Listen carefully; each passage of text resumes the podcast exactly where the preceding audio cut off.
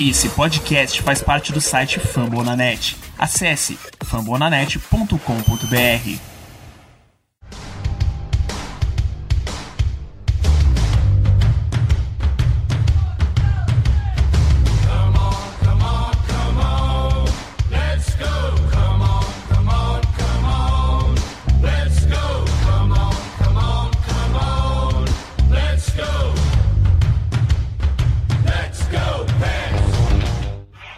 sejam todos muito bem-vindos a mais um Iglocast. Um Iglocast um pouco triste de novo, né? Não muito tempo atrás a gente teve um programinha triste com a eliminação.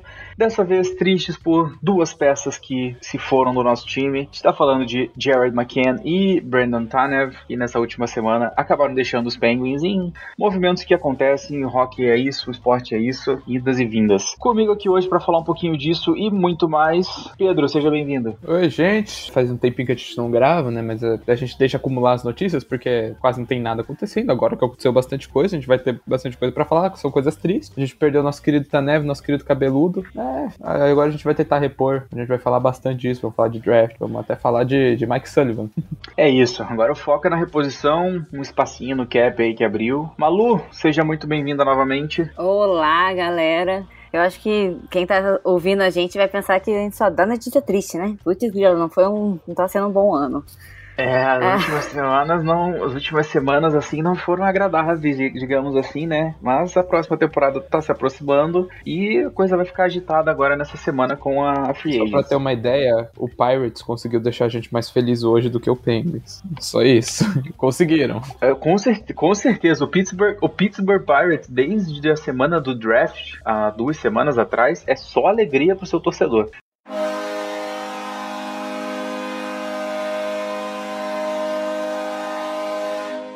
Bom, gente, a gente teve aí nessa última semana o draft de expansão da NHL, Seattle oficialmente escolhendo o seu elenco, e como a gente sabe, né, todo time tinha que perder um jogador, senão ele tem que fazer alguma negociação com o Seattle para levar o fulaninho ou deixar de levar o ciclano. Nós acabamos perdendo duas peças que todos aqui apreciávamos muito, né? Primeiro, uma troca com o Toronto e mandamos o Jared McCann para lá. A gente ia perder o McCann de graça no draft, provavelmente, e o Ron Hextall não quis isso, fez uma troca com o Toronto, pegou uma sétima escolha, é, uma escolha de sétimo round, e pegou também de volta o Philip Hallander, um, um prospect que foi draftado pelos Penguins e que havia sido enviado para o Toronto na troca pelo Kapanen. É um movimento bem curioso, muita gente ficou sem entender, achou que até que podia ser, ter pego um pouco mais pelo McKen. Em partes eu concordo, em partes a gente tem que analisar o mercado da NHL no momento. Pedro, para você, essa troca, acho que fica aquele gostinho, né, de podia ter tido um retorno maior, mas essa situação atual não ajudou ninguém, né? É, assim, no dia eu fiquei bem bravo, não, não vou mentir não, eu fiquei bem puto, acho que deu para ver eu meio revolta na página, mas no final até entendi, porque até Toronto perdeu o George McCann. George McCann acabou em, em, Seattle. Então quem fica de mãos abanando é Toronto. E no mercado que apenas os defensores estão mais hypados, né? A gente viu isso com o Lars Eller, a gente viu com o Ristolainen. O preço do McCann foi, acabou ser justo. Por mais que eu não goste de uma escolha de só sétimo round de 2023, o impacto não é imediato, é o que tem para hoje. É melhor não perder de graça, né? É, e, e volta o Hallander, né? Que tava jogando na Suécia, na liga profissional de lá. De acordo com os, acho que o John Scott, Scott Young, desculpa, Scott Young, que é o nosso chefe dos scouts, e falou muito bem do Hollander. A mídia em geral é, elogiou bastante o desempenho dele no último ano e é um cara que pode estar pintando na NHL já no, no, nessa próxima temporada, no máximo na, na outra. Foi uma, uma negociação que tinha que acontecer e aconteceu dessa maneira. Também fiquei um pouco bravo no começo, depois a gente vendo todas as outras movimentações que foram acontecendo nesses últimos dias, deu para ficar feliz com o retorno até. Falando em perdas, né? Chegou o draft de expansão, muito se especulava o que ia acontecer acontecer. Eu tinha apostado minhas fichas em Jason Zucker, achei que talvez um acordo ali pro Zucker ser levado. Muita gente apostava também em Marcus Patterson, porque é um defensor bem, assim, under the radar, né? Eu sei que muita gente, inclusive uma pessoa que tá aqui na chamada, que eu vou, vou chamá-la já já, também não gosta muito dele, mas é um cara que tá bem embaixo do radar, assim, fez uma boa temporada a gente em questão de status e tudo mais, e tem ali o seu valor, e eu achei que ele poderia ser levado. Também não foi o caso. Zach Aston Reeves, outro nome bastante cogitado de poder ser levado pelo valor baixo, pelo impacto, e acabou que Seattle fez algo que muita gente estava com medo que fizesse, mas não acreditava, que foi levar o Brandon Tanev. O Tanev estava longe de ser um cara super produtivo dentro do gelo, né? Mas carisma era o forte dele e também, claro, seu valor de forma defensiva, tudo que ele trazia, a intensidade. E confesso para vocês que eu fiquei um pouco surpreso com essa escolha do Tanev. Malu, para você, você esperava que seria ele? Como você vê isso e você acha que a gente consegue repor o, Ta o Tanev agora nessa próxima temporada? Primeira coisa, Seattle, não somos mais amigos, tá bom? Vamos parar de seguir vocês, não interessa vocês têm um logo legal, camisa legal. Acabou, acabou o amor, acabou, acabou a nossa relação, que nem começou, na verdade. Sacanagem, não esperava também, acho que ninguém esperava. Doeu o coração quando a gente viu ele vestindo azul. Eu, modéstia parte, acho que não combinou com ele, mas ok, se ele escolheu. Mas pensando assim, depois de um tempo que a gente pôde refletir e sofrer respirar fundo, eu acho que o Tanev era um jogador que a gente consegue substituir. Não vamos substituir o fato dele ter a melhor foto do, da NHL, não, isso nunca vai acontecer. Mas ele, como jogador, eu acho que a gente consegue colocar ali uma terceira ou quarta linha, um cara que a gente não vai sentir falta dele, só do carisma mesmo, não, não como jogador. Mas Tanev, foi bom tempo que vivemos juntos. Com certeza, eu acho que é o tipo de jogador que, que dá para substituir. E Seattle, de certa forma, levou o Tanev e o contrato dele que, assim, não era muito bom, né? Era um contrato que pagava ele 3,3 milhões e meio de dólares por temporada e tinha ainda mais 4 anos de duração. 3 milhões e meio por temporada para um jogador que marcou 9 gols nessa última temporada e deu 7 assistências é um valor alto, né?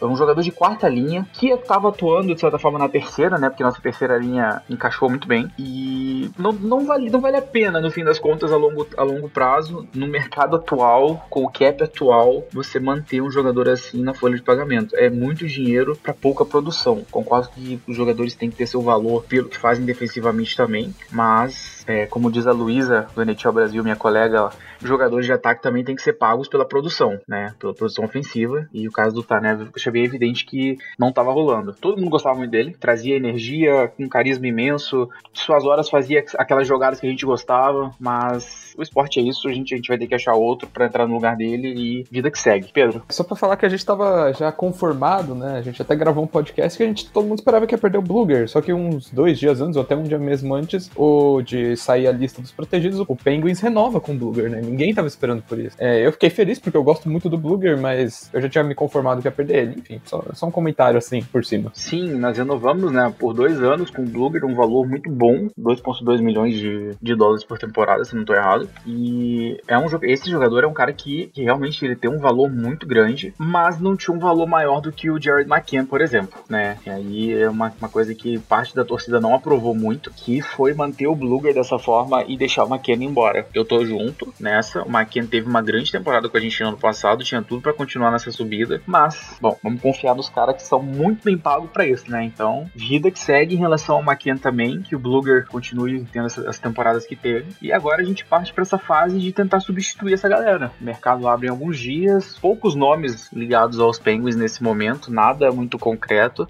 E como normalmente é, a gente vai ter que, que esperar mesmo. Acredito que a gente consiga encontrar e minar bons nomes aí. Não temos uma abundância de, de cap também, né? A gente tem que lembrar disso, mas acho que vamos conseguir renovar com quem tem que renovar. Talvez adicionar mais uma peça ou outra aí, talvez movendo o Zucker, movendo o Peterson, são nomes que estão sendo falados talvez para serem trocados.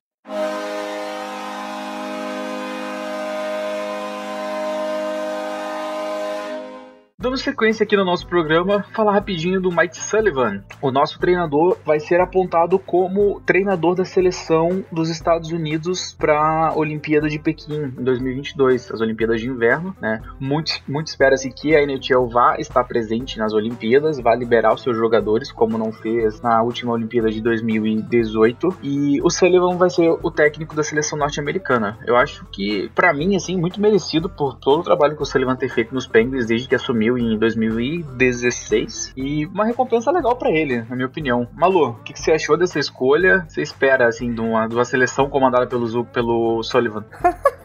Eu estou rindo que o maior corneteiro do Sullivan tá falando. Nossa, que escolha incrível! Ai, falsidade isso aí, hein, Kaique? Mas eu gosto dele, acho que vai ser, vai ser legal e. Não sei o que eu espero, realmente não pensei nisso. Mas acho que é o que você falou, é merecido. Ele fez um trabalho muito bom nos Penguins e tem que ser coroado, então é merecido ele ser convocado. Que fique registrado, estava muito chateado na, com a eliminação no primeiro round, então a corneta é válida nessas horas, só por isso. Depois a gente para e pensa e tá, tá tudo ok. Já, já até aceitei que o Jerry é nosso goleiro de novo, então, mas não fechei as portas pro John Gibson ainda. Nem eu. Pedro. Pedro, a seleção americana é, tem uma, uma safra bem jovem aí, né? Assim como a canadense também, a sueca. Então a gente tem uma chance de ver um, um, um mix assim, né? Tipo, Johnny Goodrow, Jack Eichel, Kane, o próprio John Gibson, jogador, é, vai ser, deve ser o goleiro norte-americano. Muitos nomes legais aí para essas Olimpíadas em várias seleções, né? A gente tem aí provavelmente as quatro, cinco melhores seleções do mundo, tem todos os seus representantes aqui na, na NHL. O que, que você acha, assim? Sullivan tem, tem como montar uma, uma equipe legal? Tem aonde onde que você acha que dá para ele levar aí uma, uma equipe? A gente sabe que o Canadá é uma coisa assim imoral no que diz respeito à seleção, mas os Estados Unidos é forte também. Olha, é, ele já foi campeão da Stanley Cup duas vezes, né? A gente sabe que ele tem capacidade de ser bom, de nem sempre ser o melhor time e ganhar, né? quer dizer, nem sempre ser o melhor time e acabar ganhando, mas assim, ele ganhou bem, ele ganhou duas, pô, não vou reclamar. E assim, chegar numa semifinal, chegar numa final, como já aconteceu nas últimas vezes, acho que é totalmente plausível, né? Acho que a Rússia pode chegar forte, Suécia, como sempre esses times, mas eu não sou o cara mais apto a falar de hockey de seleções, né? Eu sempre esqueço de alguns jogadores a naturalidade é certa. Mas enfim, eu tenho experiências, vai ser legal de ver. O problema é que vai ser na China e vai ser o mesmo horário das Olimpíadas do Japão agora, né? A gente vai sofrer um pouquinho para assistir é. e vai ser em fevereiro, não é? Vai ser no finalzinho das férias até começo de quando tiver tudo voltando. Então, vamos tentar assistir. Com certeza. Uma final Canadá e Estados Unidos de novo ia ser, ia ser legal. Mas, como você falou, né? Rússia é muito forte, só precisa achar aí uns dois defensores bons até lá, porque a Rússia nunca vi uma seleção para não ter defesa igual a Rússia. Suécia é muito forte, aí já tem uma defesa extremamente forte, mas não tem um ataque tão poderoso assim. Para mim, para ficar de olho assim, numa competição dessa é a Finlândia. A Finlândia tem um time extremamente equilibrado e tá com uma escola de hockey assim espetacular nos últimos anos. Ganhou o último mundial, tá chegando bem nos juniores. Vamos torcer para que essas Olimpíadas vão para frente mesmo e a gente possa ver os caras jogando no mais alto nível lá e com aquelas panelas ridículas tipo o Canadá que põe, sei lá, o Steven Stamkos vai jogar de winger na quarta linha, porque é onde cabe ele, por exemplo.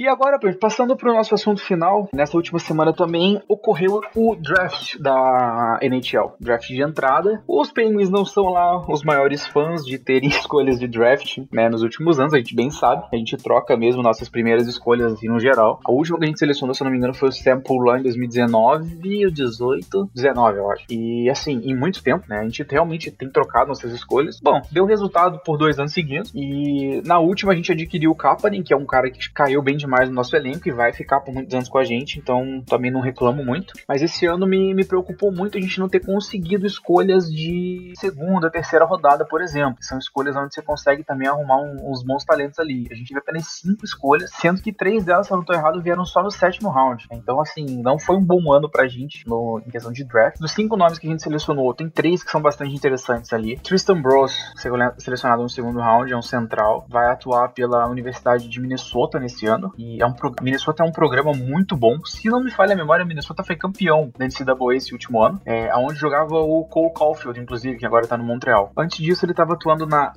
USHL. Na, no quinto round, a gente acabou selecionando o Isaac Beliveau, um defensor muito estilo Chris Letang, muito estilo Chris Letang. É um exímio atacante enquanto defensor. Na temporada 19-20 da, da Quebec Major, ele fez 53 pontos em 62 jogos. Para um defensor, isso nos juniores é um número bastante considerável. Tem falhas muito grandes no seu jogo defensivo, como eu falei, parecido com quem, né? Chris Letang, mas é um jogador que, que anima um pouquinho. Outras escolhas, Daniel Lott, também defensor, Ryan McCleary, defensor também, e por último, uma escolha que me deixa bastante animado. Foi um forward russo, a gente não é muito habituado a draftar jogadores russos. É, ele atua atualmente na MHL, que é a liga, se eu não estou errado, é a liga juniores da Rússia, e tem bons números por lá Temporada 20, 21, 43 pontos e 52 jogos. Algumas informações que eu li dele, é um cara que marca gol de tudo que é jeito que você possa imaginar. É um cara que tem um talento nato ali na,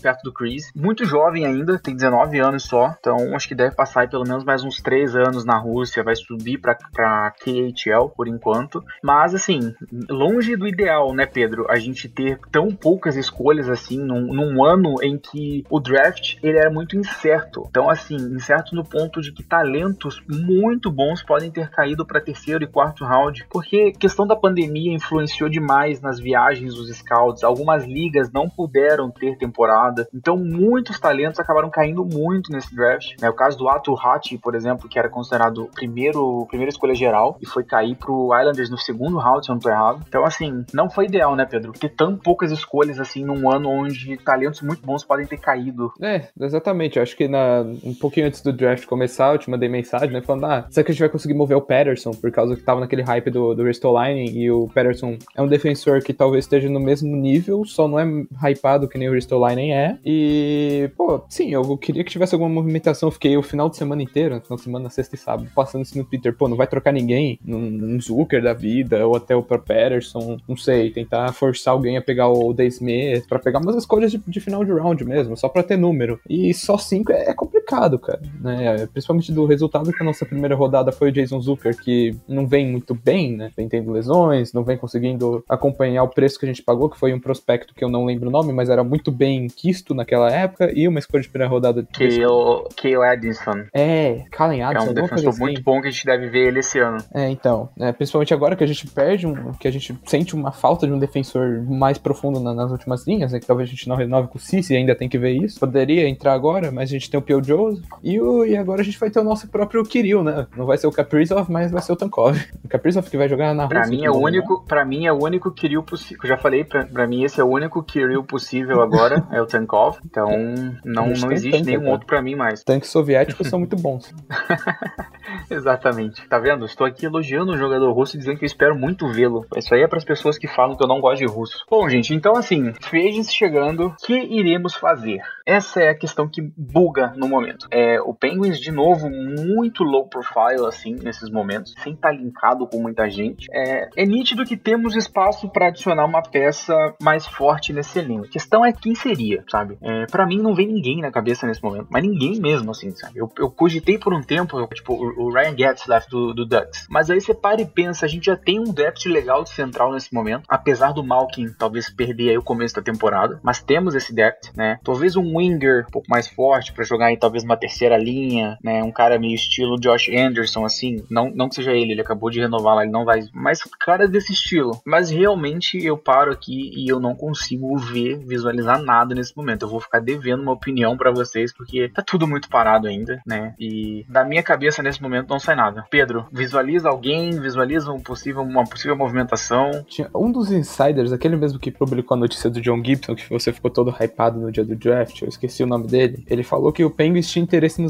Hyman, mas o preço que vão pagar pelo Zach Hyman é ridículo. O Oilers vai dar, acho que um, um, uma mina de ouro pro cara. E acho que não vale tudo isso, principalmente o estilo de contrato, que são 6, 7 anos. Então a gente vai low profile mesmo. Pra um cara de 29 anos, né, Exato. que joga um jogo muito físico. É, é, é, o tipo de contrato que envelhece mal ao estilo Milan Lucic, por exemplo, né? É. Milan Lucic, quando era mais novo, quando ainda tava no Bruins, por exemplo, cara, é um cara que é, você tem que ter um cara daquele no time, né? O Lucic naquela época era, era incrível. Não um grande scorer nem nada do tipo, mas um cara que faz um joguinho ali que, que é necessário. É aquele cara que vai dar uma porrada e mudar o jogo. É, olha o Lucic hoje em dia e o contrato que o Lucic carrega. Então o Raiman, para mim, ele vai no mesmo caminho. Eu fico até feliz que o Oilers tá fazendo essa caridade. O Oilers vai dar um contrato de 7 anos e aproximadamente 5 milhões e meio, 6 milhões de dólares para ele. Isso é insano. É insano. É o que ganha o Gwentzel, né? Que tá na média, vai ganhar um pouco mais daqui uns anos. Então, assim, é insano. O Taylor Hall acabou de assinar 6, anos, é, 6 milhões e 4 anos em Boston. Então, assim, mano, que bom que o Zach Hyman foi pro outro lado. Porque eu, eu tava começando a ficar preocupado que a gente realmente ia fazer uma coisa dessa, assim, sabe? É, quem dá é contrato é ruim geralmente é o JR, né? A gente já viu com o Tanev, Jack Johnson, então.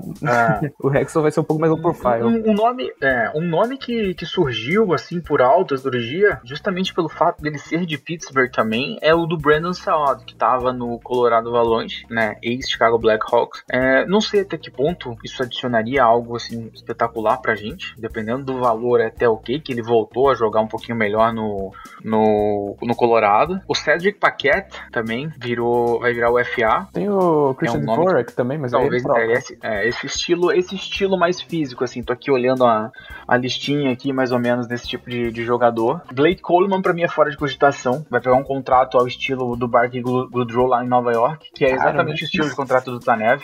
Cara, Seis anos, 3 milhões e 600, é um absurdo. E eu Seis gostei da cara desse justificativa. é um eu gostei da justificativa do GM do Rangers. Ah, ele vai trazer uma cultura de vitórias pro time. Porra! Contrata o coach. Então. o que que você tem, o que que você tem a me falar sobre isso? Olha, olha o que o GM do Rangers falou. Eles deram um contrato de 3.6 milhões pro Barkley Goodrow, que não é um cara que super produz, é um cara de terceira, quarta linha, terceira forçando muito, e ele disse que é um cara que vai trazer uma cultura de vitória, é um cara que é um cara que já ganhou e que tem o que trazer pro vestiário do Rangers. O Barkley Goodrow, que basicamente é o cara que assim, gente, não quero desmerecer muito, mas vamos ser sinceros, é o cara que segurou a cartolina lá nos títulos do Lightning. E o GM do Rangers me vem a público e dá essa declaração. Malu, o que, que você tem pra dizer sobre o GM do Rangers? Eu conto, vocês contam, não tô entendendo ainda. né? Mas- Coitado. Não, tá. Ele tinha que justificar um- alguma coisa, né? Coitado. É Aquilo, ele teve tempo pra pensar e ele falou isso. Ele cons- né, é, não tem muito o que falar. Não, e além do contrato, o Rangers pagou pro Lightning. Eles trocaram umas coisas pro Lightning. Eu esqueci o que é, mas tipo, não foi só um Sim, eles unilateral. adquiriram os direitos dele. É, acho que escolhe no draft. tipo, mano, o Rangers, né? o Rangers tá começando a preocupar, assim, sabe? Do ponto de vista do torcedor do Rangers, E eles mandaram pagar eu o Bushnev fosse, eu, eu ficaria. É, e ainda fizeram essa cagada aí. Pô, esse eu queria, viu? Esse eu queria muito, É, cara. né? é bom. Ele é bom, ele é físico e ele evoluiu bastante. Esse aí eu fiquei com, fiquei com inveja. Uhum. E ainda fala de Gente, sobre o, vocês estavam falando loucamente sobre as trocas. A gente tem que pensar também que é alguém que vai pra preencher terceira e quarta linha. Então não, não adianta pagar muito caro num cara desse. Tipo, óbvio, ele vai ser um jogador bom e tal, mas, né? Sim, acho que não, se- não se o- mate. Alguém, que, alguém queria possibilitar um nome melhor de chegar, e aí seria como uma das peças da troca, é o Marcus Patterson pra mim, né? Ele tem um valor no mercado, ele é novo, ele tem um bom contrato pelo, pelo jogo dele. Esse cara tem a possibilidade de ajudar a gente a adquirir um nome que chegue, por exemplo, pra segunda linha, né? Ou que jogue na terceira, mas que seja um talento de calibre segunda linha. É, até que ponto a gente vai conseguir explorar uma troca dessa, eu realmente não sei dizer. É, o Flyers lá tá em modo Lady Gil, como dizem, né? Tá fazendo, sei lá o que que eles estão fazendo, mas eles estão fazendo. Acho que eles nunca fariam uma troca diretamente com a gente nesse calibre. Sei lá, enrola alguém, pede alguém aí pra fazer intermediário, tenta arrumar um, um- um Travis Connect da vida lá do outro lado, que parece que o Envy não gosta muito dele, estão querendo, jo- tão querendo jogar ele fora. Então, assim, realmente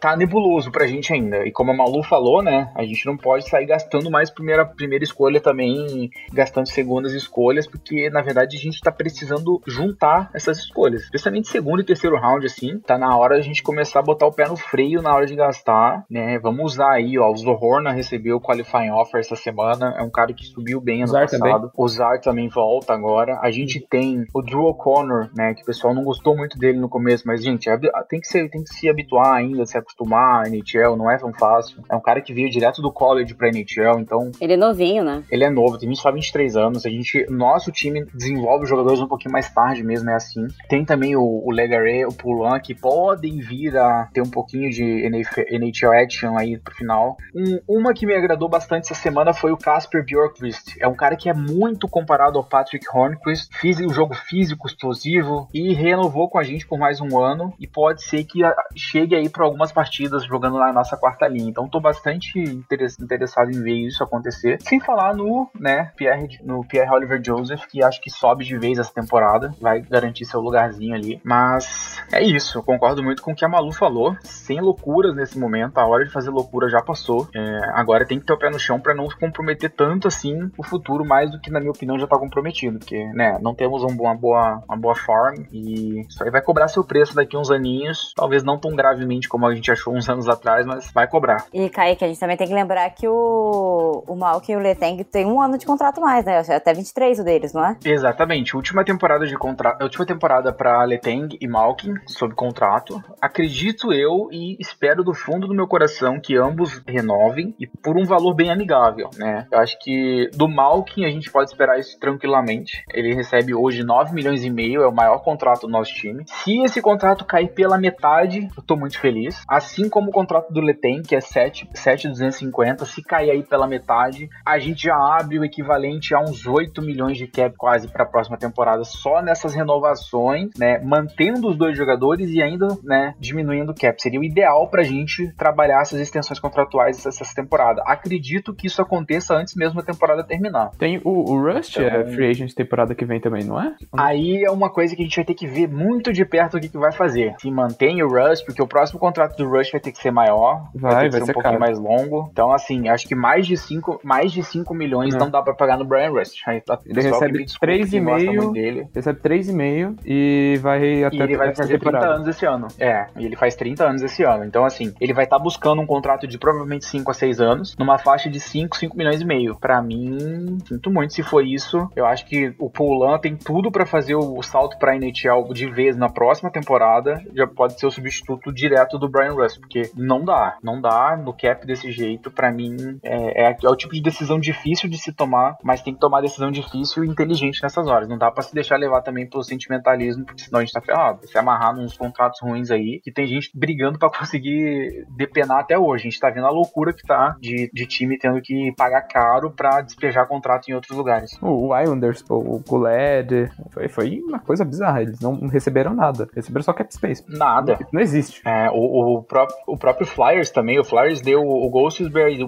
e duas escolhas pro, pro Arizona. E assim, cara, o Ghostberry é um jogador bom, viu? É, é, que lá em Filadélfia ele tá enterrado porque o AV não sabe gerir defesa, sabe? Então o Flyers pagou tudo isso e não, não duvido nada que vai ter que ver o Ghostberry rendendo bem aí e indo pra algum time bom no ano que vem, depois disso. O Ghostberry é a carinha do Hextall, é. sabe? Movimento under the radar, assim. Jogador que sabe marcar uns gols. Sim, total. É total. Pega ele ali. É o tipo de movimento que eu vejo. É o tipo de movimento que eu vejo o Hextall fazendo na deadline. É, o, Ghost, o, o, o Ghostberry tem um salário de 4 milhões e alguma coisa. O Hextall pega esse cara pela metade do preço na deadline e ele encaixa ali na nossa defesa no, no último pareamento. É, é, bem a carinha dele, assim. É bem a cara do Hextall mesmo, mano. Você imagina ele fazendo umas coisas meio. O, o, ele é mais... foi, o Hextall foi GM do, do Ghost ou não? Porque ele foi GM do Flyers. Foi, foi. É, então, pô. Foi ele que draftou o Ghost, se eu não tô errado. Então, tá aí, tá na cara. Só tem que tomar cuidado pra eles não quebrarem o, o cara no primeiro jogo contra eles. Ghost, é. está, no, Ghost está vivo e vai jogar no, no Penguins. Imagina só, coisa, que, que ironia.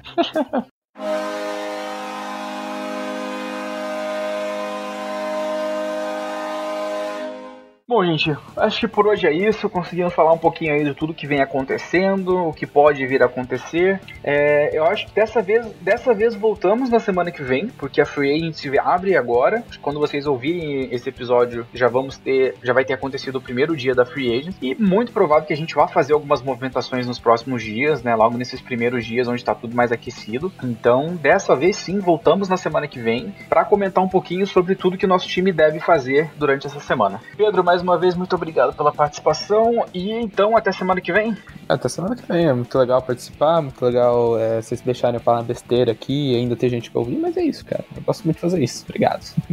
Tchau, gente. É isso. Malu, semana que vem estamos aqui de novo. Meus parabéns por ser a nova futura desempregada desse país. E não, a gente não tá. Eu não tô louco, eu não tô zoando a Malu. Ela, ela vai falar, se ela quiser, ela fala pra vocês. Mas tchau, Malu. eu tô processada, né? É, mas eu tô feliz mesmo pela minha. Estou de aviso prévio, galera. Então fiquem felizes por mim, porque eu estou muito feliz. Queria pedir desculpa pra vocês por eu ter sido tipo a Glória Pires no Oscar nesse podcast. Eu não, mando, não manjo muito de draft, mas irei, irei estudar e prometo melhorar no ano que vem. É isso aí, galera. Obrigada por vocês escutarem a gente e até semana que vem. É isso, e não precisa pedir desculpa por nada. Eu também não entendo muito de, de draft, especialmente de entrada. É um negócio que ainda tá muito fora da realidade pra gente. A gente tenta dar uma lidinha aqui e ali pra falar um pouquinho mesmo, não tem jeito. E uma coisa que, se não me engano, eu deixei passar no último episódio, mas não vou deixar passar hoje. Queria dar os parabéns pra, pra Malu, que virou titia há, há um mês e alguma coisa atrás. Chegou ao mundo o mais jovem torcedor dos Penguins, daqui uns aninhos. E infelizmente vai ser do Palmeiras também, mas fazer o que? Faz parte. Malu, parabéns e que o Arthur cresça muito bem e em breve mandaremos o uniforme dos Penguins pra ele. Ah, meu Deus, eu vou chorar com tanta emoção. vou gravar esse áudio pra ele ouvir quando ele estiver um pouquinho maior.